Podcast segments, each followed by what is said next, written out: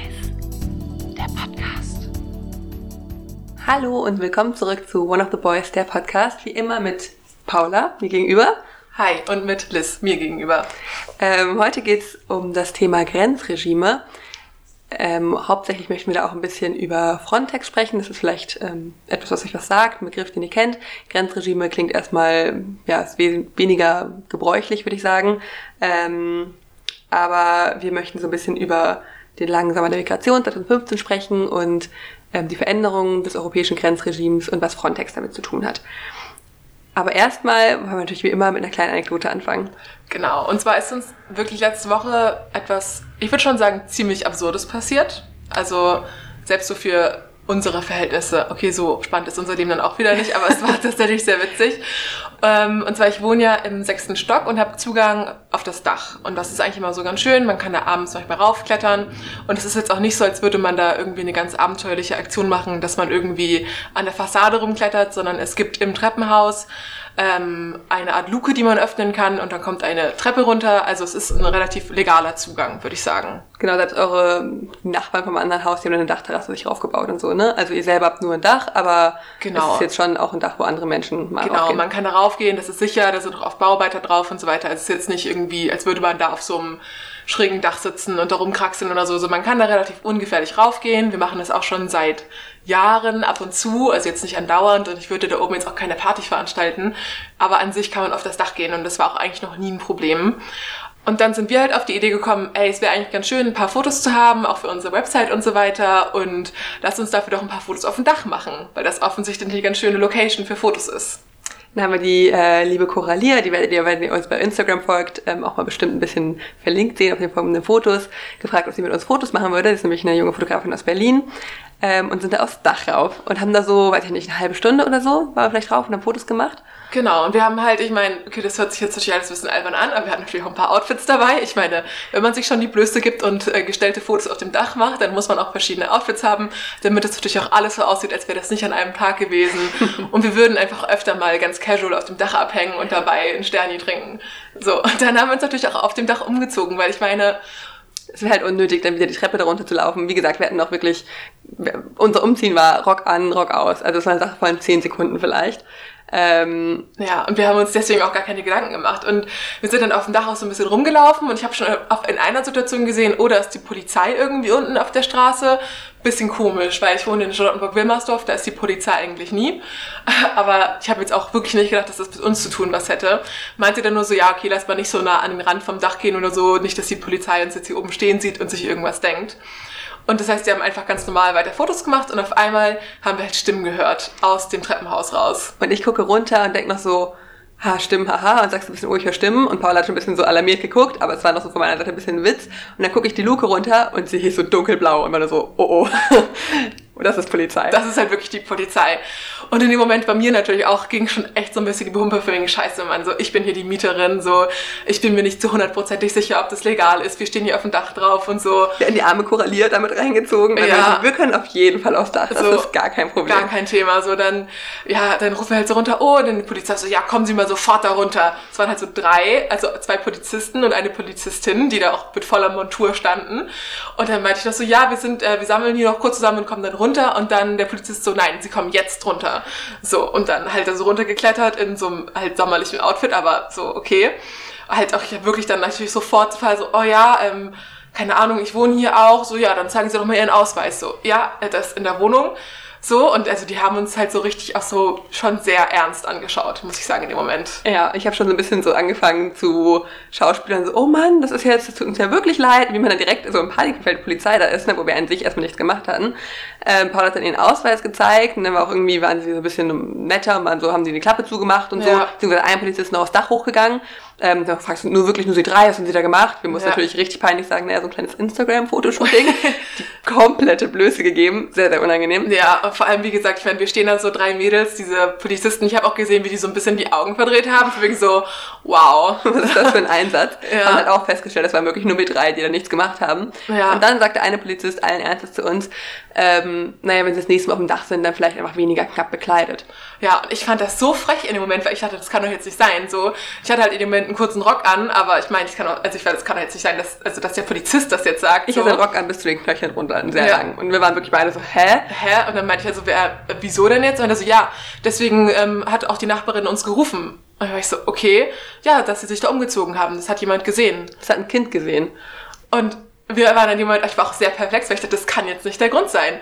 Ich hätte zu 100% gedacht, dass halt irgendein Nachbar uns da schon oben gesehen hat und sich dachte halt so, ah, äh, da klettern irgendwelche Jugendlichen rum, so, da soll mal die Polizei kommen, was ich an sich schon absurd finde, weil man offensichtlich gesehen hat, das war tagsüber, wir haben da nichts angestellt, so, wenn man uns schon beobachtet vom Weiten, dann soll man wenigstens hinschauen und sehen, was wir machen. Ähm, aber dass tatsächlich dann eine Nachbarin die Polizei rief, weil wir für 0,5 Sekunden uns ein anderes T-Shirt angezogen haben. Wobei ich, also es fragt mich auch, man darf ja wohl auch ein Bikini auf seinem Dach, wenn es an sich kein Problem ist, auf dem Dach zu sein, die Polizisten hatten damit kein Problem. Gar kein Problem. Ähm, darf man nicht auch einfach in seinem Bikini auf dem Dach sein? Ja, und ich meine auch, wie gesagt, ich meine, wie traumatisiert kann das Kind sein danach so? Ich meine, sagt man dann nicht lieber, oh, guck mal, so willst du später nicht werden und dann ist es auch gut oder so, ne? Oder man soll sich doch darüber lustig machen, dass wir da so ein albernes Shooting machen, aber dann die Polizei rufen, als wäre das eine Straftat. Zumal, was ist denn das für Kosten, die da entstehen? Das sind ja. drei Polizisten, Polizistinnen, ja. ähm, die wahrscheinlich einen einstündigen Einsatz hatten, weil sie noch das Haus suchen mussten, wo wir herkamen und sowas. In und dann noch ein Protokoll schreiben auch noch ja. für diesen Einsatz. Und dann auch meinten sie, ja, das nächste Mal ähm, sagen Sie das vielleicht den Nachbarn, dass Sie da ein Fotoshooting machen oder machen Sie einen Aushang. Wo ich denke so, ja, offensichtlich hänge ich jetzt aus so, liebe Nachbarn, ähm, zwischen 15 und 14 Uhr kann es sein, dass ich für einen kurzen Zeitraum mich umziehe auf dem Dach. Bitte ähm, verschließen Sie Ihre Kinder und schauen nicht hin. So, also Zwischen 15 und 14 Uhr ja. vor allem. Also, also ja, also wir haben uns gefragt, was der weibliche Körper für ein Affront für die Gesellschaft ist, dass dann die Polizei gerufen wird, wenn sich zwei Anfang 20-jährige Mädchen das T-Shirt wechseln auf dem Dach. Auf dem Dach. Also ja, so viel dazu. Ähm, Andererseits finde ich toll, dass meine Mitbürger so auf mich achten. mhm, sehr nett. ähm, ja, nun zum eigentlichen Thema dieser Ja, ich weiß gar nicht, wie wir jetzt einen galanten Übergang machen können. Ja, ähm, eigentlich gibt es keinen galanten Übergang. Wir machen ihn einfach so. Okay, harter Cut. Ähm, wir sprechen über den langen Sommer der Migration und Grenzregime. Ähm, ja, erstmal vielleicht langer Sommer der Migration. Ich weiß nicht, ob ihr den Ausdruck schon mal gehört habt. Viele andere sagen Flüchtlingskrise, Flüchtlingswelle. Ähm, in der Friedens- und Konfliktforschung, in der kritischen, wird das der Ausdruck nicht benutzt, weil wir haben ja schon mal über Framing ein paar Folgen vorher gesprochen. Ähm, dass natürlich, wenn man sagt Flüchtlingskrise, dass direkt irgendwas mitschwingt, von wegen, ah, das ist irgendwie ein Ausnahmezustand, äh, ist eine Bedrohung, das ist eine Gefahr. Flüchtlingswelle genauso, das ist irgendwie eine riesige Welle, die uns alle platt macht, wie ein Tsunami quasi. Ähm, und um das quasi anders zu frame und anders zu konnotieren, ist dieser Begriff der lange Sommer der Migration ähm, entstanden oder wurde verwendet äh, und den werden wir jetzt auch benutzen in dieser Folge oder auch einfach Sommer der Migration. Ähm, zumal viele WissenschaftlerInnen, die sich mit kritischer Migrationsforschung beschäftigen, gar nicht sagen, dass das eine Flüchtlingskrise war, sondern dass einfach nur das europäische Grenzregime äh, eine Niederlage erfahren hat in dem Sommer 2015. Das europäische Grenzregime, das was das genau ist, sagen wir gleich nochmal. Aber um schon mal ein bisschen was vorwegzunehmen, ähm, es geht darum, was quasi in den letzten 30 Jahren in der EU sich etabliert hat. Ähm, viele kennen ja wahrscheinlich von euch das Schengen-Abkommen, ähm, was so quasi, wie sich das institutionalisiert hat, das Grenzregime. Ähm, also quasi die europäische Mo Mobilitätsordnung, ähm, die entstanden ist oder die äh, erschaffen wurde, was etwas mit der Binnenfreizügigkeit zu tun hat, aber auch der Mobilitätskontrolle nach außen und auch irgendwie der Abschattung ähm, gegenüber anderen Staaten ähm, der dann im Endeffekt Migration zum Gegenstand der Überwachung gemacht hat. Und ja, aber ich glaube, wir gehen am besten erstmal auf diesen Regimebegriff ein, um das alles ein bisschen besser zu verstehen, worum es eigentlich geht. Genau, weil ich denke, Regime ist auch ein Begriff, der vielleicht auch ein bisschen inflationär benutzt wird. Also äh, gibt es jetzt Regimekritiker, ähm, das Regime, also man, also man hört den Begriff sehr, sehr oft. Deswegen werde ich jetzt kurz mal erläutern, was genau der Begriff bedeutet. Der Regimebegriff wird vor allem seit den 1970er Jahren benutzt und wurde maßgeblich vom Bereich der internationalen Beziehungen geprägt. Es handelt sich hierbei um eine institutionalisierte Form von Normen und regelgeleiteten Verhalten. Das hört sich erstmal ein bisschen kompliziert an, bedeutet im Endeffekt aber nur, dass Regime jetzt nicht durch einen Akteur oder eine Akteurin geprägt sind, sondern dass Regime vor allem institutionalisiert sind. Das heißt, sie werden durch Institutionen verankert, durch ähm, Gesetze und sind daher regelgeleiteter, als das, wenn jetzt ein Mensch darüber entscheiden würde. Ähm, Regime entstehen sehr oft auch in, bei der Bearbeitung von Konflikten. Also wenn es Herausforderungen gibt, gibt es auch oft eine Zusammenarbeit, auch eine internationale Zusammenarbeit von Regimen und es werden so dann auch internationale Regime aktiv gegründet, wie zum Beispiel das Flüchtlingsschutzregime, welches 1951 während der Genfer Konvention gegründet wurde. Genau, und um das jetzt alles ein bisschen auf die Europäische Union zu beziehen, ähm, sprechen wir jetzt über das europäische Grenzregime. Wie gesagt, ich meinte eben schon, dass sich das so seit 30 Jahren etabliert hat. Ähm, auch, das war, ist kein einheitlicher Prozess. Es gibt immer, es ist quasi ein Miteinander, Gegeneinander und Nebeneinander von Entscheidungsstrukturen äh, und Exekutivorganen, das sowohl intendierte, aber auch so viele unintendierte Effekte ähm, mit sich bringt und produziert. Deswegen kann man sich jetzt wirklich nicht vorstellen, wie, oh, wir machen jetzt, wir möchten den und den Grenzschutz haben, sondern es ist auch nicht nur, dass Entscheidungsträger sagen, äh, wir schotten die Grenzen ab, sondern auch MigrantInnen oder geflüchtete Menschen oder AktivistInnen ähm, haben Einfluss darauf und deswegen gegen, mit, gegeneinander, miteinander, nebeneinander, ähm, weil es eben ein immer umkämpfter Raum ist. Genau, Grenzräume werden auch ganz oft in der Politikwissenschaft als fluide Räume beschrieben, weil sie halt nicht einfach nur durch eine bestimmte Grenze, die irgendwann mal gezogen wurde, definiert wird, sondern auch im täglichen Diskurs ausgehandelt werden und sich immer wieder verschieben. Und obwohl man zwar im Moment an die Seeaußengrenzen im Mittelmeer denkt, wenn man irgendwie an Bewegungsfreiheit denkt, an Grenzregime, ähm, heißt das nicht, dass das europäische Grenzregime da aufhört.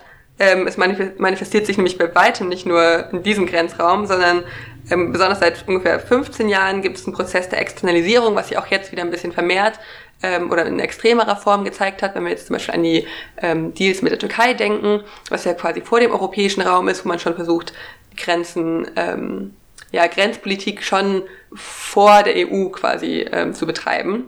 Und da gibt es auch verschiedene Formen von. Das sehen wir zum Beispiel auch ähm, im, im arabischen Frühling, der ja auch durchaus was damit zu tun gehabt hat, oder beziehungsweise die Beziehung zu, ähm, sei es Gaddafi oder andere äh, Regierungen im nordafrikanischen Raum, ähm, dass das eben auch schon was mit Grenzsicherheit in Anführungszeichen zu tun hatte oder mit zumindest der Steuerung und dem Regieren von Migration.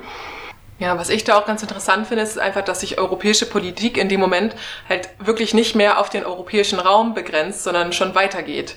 Genau, also es ist quasi wie ein vorgelagerter Gürtel von Kontrolle und Einflussnahme. Ja. Ähm, ja, wodurch sich Grenzregime auszeichnen, ist wie ich eben schon ein bisschen versucht habe anzusprechen, ähm, eine Heterogenität, eine Inkohärenz, eine Instabilität. Das sind zentrale Merkmale sowohl von Migrations- als auch von Grenzregimen. Und diese Konzeptualisierung erlaubt es einem, über das Verständnis von Grenzen als halt irgendwie einheitliche, kohärent und zentralistisch gesteuerte Institution hinauszugehen. Ähm, wie ich eben schon sagte, als es eben nicht ist, äh, ja, weiß ich nicht, deutsche Regierung sagt, das sind unsere Außengrenzen, da kommt keiner rein, ähm, wir haben, oder das sind unsere europäischen Grenzen, wir haben eine Festung Europa. Ich weiß nicht, ob euch der Begriff vielleicht schon mal irgendwie mhm. untergekommen ist. Also ich habe manchmal gesagt, dass wir hier in der Festung Europa liegen. Das ist es eben nicht. Also wir haben nicht diese eine zentralistisch gesteuerte Festung, sondern es wird ja immer wieder angefochten von so vielen verschiedenen Akteuren oder Akteurinnen. Ja, ähm, sowohl von innen als auch von außen. Das ist ja auch das Ding. Also es gibt die Menschen, die von außen versuchen, das zu, zu verhindern, aber auch ja Aktivistinnen, was du ja auch gerade meintest, die halt von innen heraus versuchen, diese Festung gar nicht erst entstehen zu lassen.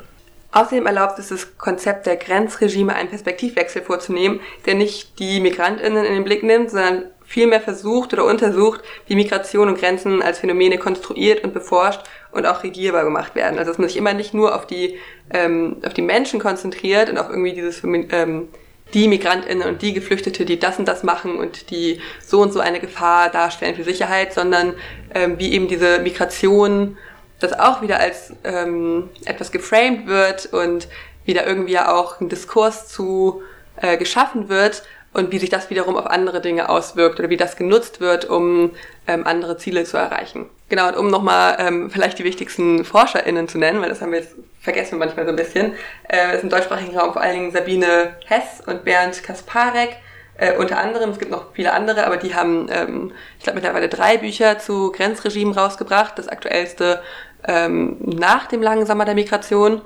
ähm, wo sie das eben ganz dezidiert untersuchen und einordnen. Genau, ist auch wirklich sehr interessant. Wir haben vorhin noch mal das Vorwort durchgelesen und ich denke, das ist für jeden, der sich noch mal mit so einer wissenschaftlicheren Perspektive um den Diskurs jetzt auch um diese ganze ähm, Flüchtlingsdebatte, wenn ich das jetzt mal so nenne, ähm, interessiert, dann gibt das einen ganz guten Einblick und auch von verschiedenen ähm, Sichtweisen da nochmal heranzugehen. Genau, um meinen ersten Punkt nochmal kurz aufzugreifen, was ich interessant finde, ist, dass eben deren These ist, ähm, dass es keine Flüchtlingskrise gibt, sondern dass eben dieses Grenzregime, das über Jahre hinweg aufgebaut wurde oder etabliert wurde, ähm, dass das quasi im Sommer 2015 eine Niederlage erfahren hat. Also dass das einfach nicht mehr funktioniert hat, dass es nicht ja, geklappt hat. Komplett kollabiert ist im Endeffekt ja auch.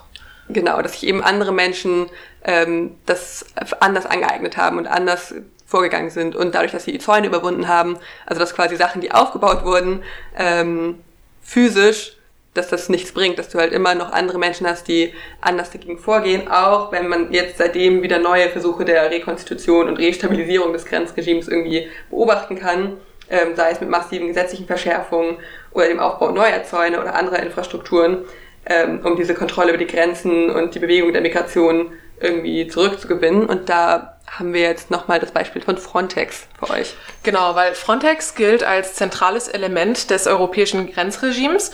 Und ich finde, das hat man auch in letzter Zeit immer öfter, hört man das manchmal in den Nachrichten, aber immer nur so ein bisschen rudimentär. Ja, Frontex hatte auch mal eine Mission gehabt oder einen Einsatz gehabt.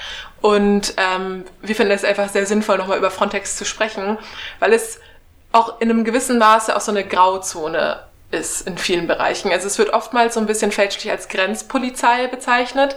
Es ist halt in dem Sinne wichtig zu sagen, dass Frontex kein Teil der Exekutive ist eigentlich. Frontex ist eine Agentur und ähm, sollte daher eigentlich nicht in der Lage dazu sein, ähm, selbst aktiv zu werden. Eigentlich hat Frontex nämlich nur die Aufgaben, Daten zu sammeln, eine sogenannte Risikoanalyse vorzunehmen und Grenzpolizisten auszubilden. Also Frontex sollte eigentlich nur so eine Art Expertenteam sein. Es gibt allerdings ganz interessante Entwicklungen bei Frontex, dass das Budget zum Beispiel enorm gestiegen ist. Wir haben 2018 noch ein Budget von 320 Millionen Euro gehabt, ähm, was im Vergleich ungefähr dreimal so viel ist wie das Budget von Interpol. Ah, ein bisschen weniger. Also ja. ich glaube, Interpol ist 138 Millionen ja, oder sowas. Okay. Aber also, die ja, Hälfte bis. Genau, also auf jeden Fall ein sehr, sehr hohes Budget. Aber selbst diese 320 Millionen ähm, könnten sich, wenn es nach der Europäischen Kommission geht, da gibt es nämlich einen Vorschlag, noch auf 11,3 Milliarden Euro erhöhen bis zum Jahr ähm, 2027. Wobei auch da muss man sagen, das ist der Vorschlag. das Budget, das ist ein Vorschlag erst, ja. der im September 2018 gemacht wurde, allerdings auch ganz gut angekommen ist erstmal. Und diese 11,3 Milliarden Euro beziehen sich nicht auf ein Jahr, das wäre schon wirklich sehr extrem, sondern über fünf Jahre, 2022 bis 2027 oder genau, so in die Richtung. Über einen Nichtsdestotrotz Zeitraum. extrem hoch. Wirklich sehr, sehr hoch. Und man fragt sich, also ich habe mich da schon so ein bisschen gefragt, was wollen sie mit diesem ganzen Geld machen? Also da fragt man sich schon, okay, da sieht die Europäische Kommission anscheinend einen akuten Handlungsbedarf, ähm, das Grenzregime durch Frontex zu erweitern und auch ein bisschen zu stärken, finde ich in dem Moment. Ähm, genau. Und im Endeffekt soll Frontex aber eigentlich auch den Südrand der EU absichern und fährt da viele Einsätze oder viele Missionen so genannt, ähm, ja, vor allem an der Grenze im Mittelmeer zwischen, ich glaube, Italien und Libyen vor allem. Und inzwischen ist es auch so, dass Frontex teilweise nicht mehr das Einverständnis von den einzelnen Staaten haben muss, sondern auch fast autark agieren kann. Genau, also Frontex macht quasi eine Risikoanalyse an den Grenzen. Risiko bedeutet in dem Moment, ähm, ob Geflüchtete zum Beispiel kommen, ob ein höherer Andrang, ich nenne es mal Andrang in Anführungszeichen ist, ähm, was natürlich auch schon perfide an sich ist, dass man ein Risiko bezeichnet, dass Menschen, die irgendwie vor, weiß ich nicht, Krieg und Notstand genau fliehen, dass die dann als Sicherheitsrisiko eingestuft werden.